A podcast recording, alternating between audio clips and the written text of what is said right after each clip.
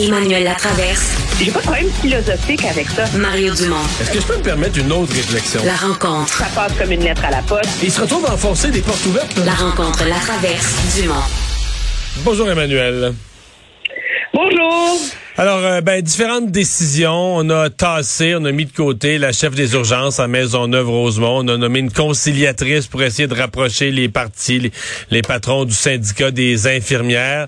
Euh, on va détourner, là, les, pour baisser la pression sur l'urgence, on va détourner des ambulances, amener moins d'ambulances à Maisonneuve-Rosemont. Est-ce que tu as l'impression que le ministre Dubé a commencé à éteindre le feu?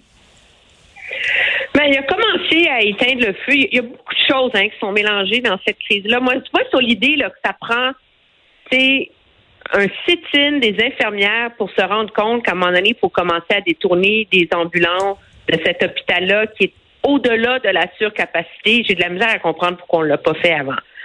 Euh, en même temps, moi, j'ai un immense problème avec l'idée de sur un conflit de climat de travail parce qu'on n'aime pas la chef d'équipe de prendre les patients en otage.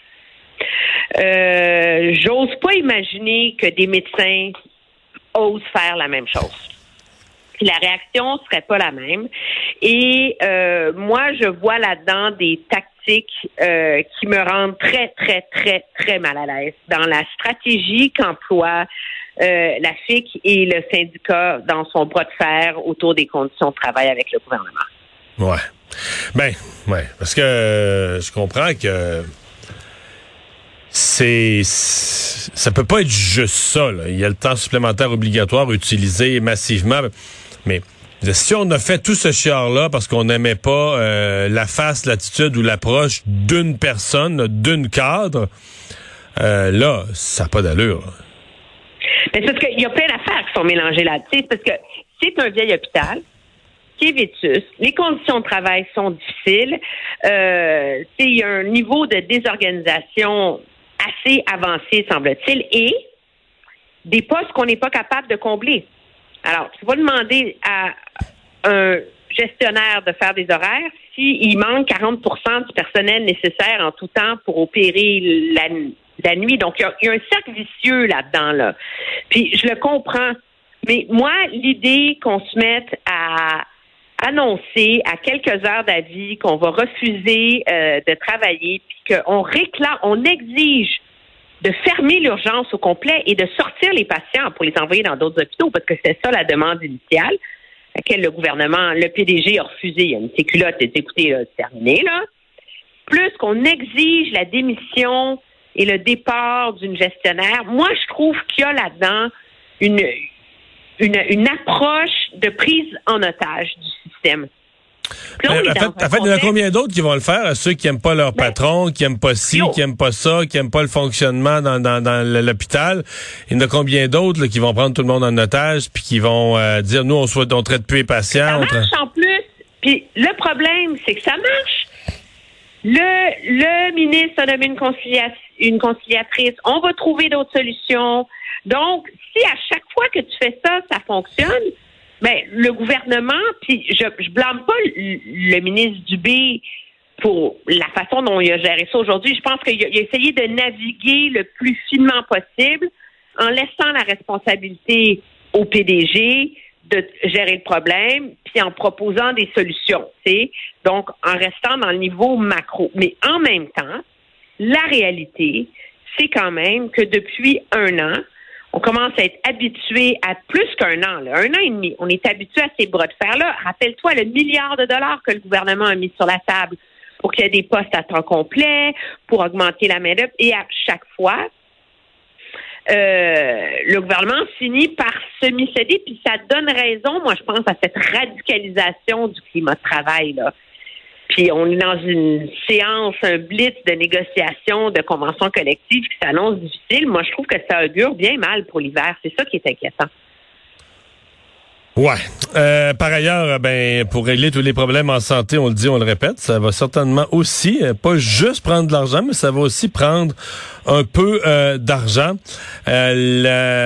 L'entente espérée avec le gouvernement fédéral, est-ce qu'elle est soudain possible? Mais là, c'est intéressant parce que est-ce qu'on joue bon cop, bad cop, ou est-ce qu'on souffle le chaud et le froid? Hier, le message, c'était qu'on était au bord d'une entente. Euh, même le premier ministre Scott Moe, là, qui n'est pas un ardent partisan de M. Trudeau, là, était en entrevue. Il disait oui, je suis confiant, on est proche d'une entente, euh, etc. Euh, on fait circuler, je l'avais même évoqué la semaine dernière, l'idée que le gouvernement, son package est prêt, qu'on veut juste entériner ça lors de la rencontre du Conseil des ministres à Hamilton la semaine prochaine, qu'on voudra une date à la mi-février. Là, tout d'un coup, M. Duclos, est en point de presse à l'île du Prince-Édouard aujourd'hui. Puis là, il prend une grosse chaudière d'eau glacée, là, puis chou! Écoutez, faut pas s'exciter. Il reste énormément de travail à faire. On est, et il met les deux pieds sur le frein. Mais là, est-ce qu'il y a une rencontre des premiers ministres qui est officiellement convoquée? Elle n'est pas officiellement convoquée. Elle est dans l'air. Elle est dans l'air. Puis il y a une rencontre des premiers ministres des provinces serait aussi dans l'air à Ottawa, à laquelle pourrait se greffer le premier ministre.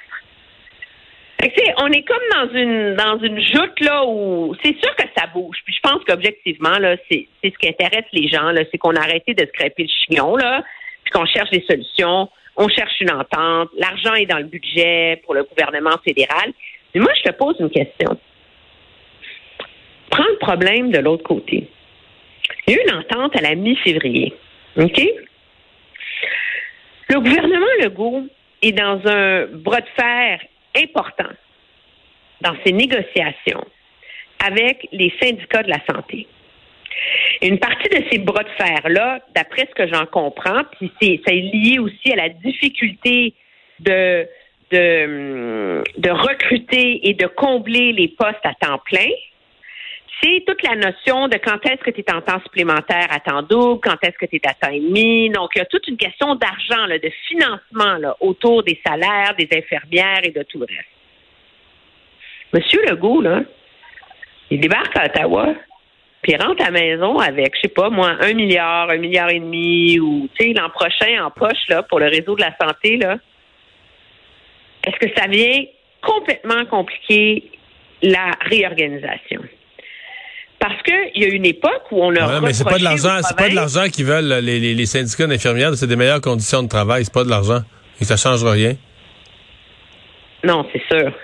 Ben, c'est ça qu'ils ont dit? Où on a... Quoi? moi, je suis de ceux qui pensent que si on payait mieux les infirmières à la hauteur de la responsabilité qu'ils ont, peut-être qu'ils seraient plus tentés de travailler plus d'heures et de pas être dans des postes à temps partiel il y, a tout un cercle là-dedans, mais ceci étant dit, il y a une époque où on a hurlé à mort parce que l'argent d'Ottawa avait servi à payer des augmentations de salaire aux médecins. Ça, c'était écœurant. Hmm? Mm-hmm.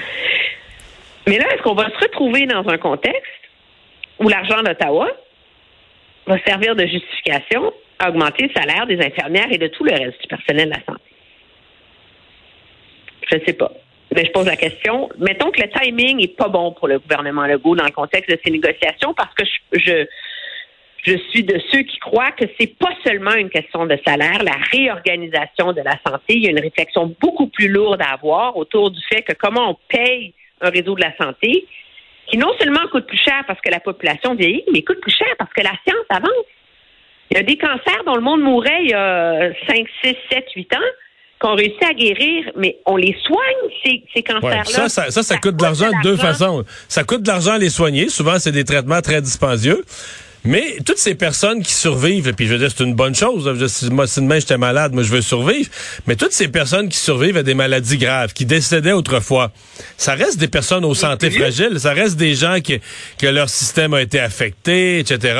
Donc c'est le genre de personnes qui vont peut-être revenir à l'hôpital pour un épisode d'influenza, ou tu sais, ça reste des santé fragiles. Donc des gens dans la société âgés, avec des santé fragiles parce qu'ils ont survécu à des maladies graves grâce au miracle de la médecine.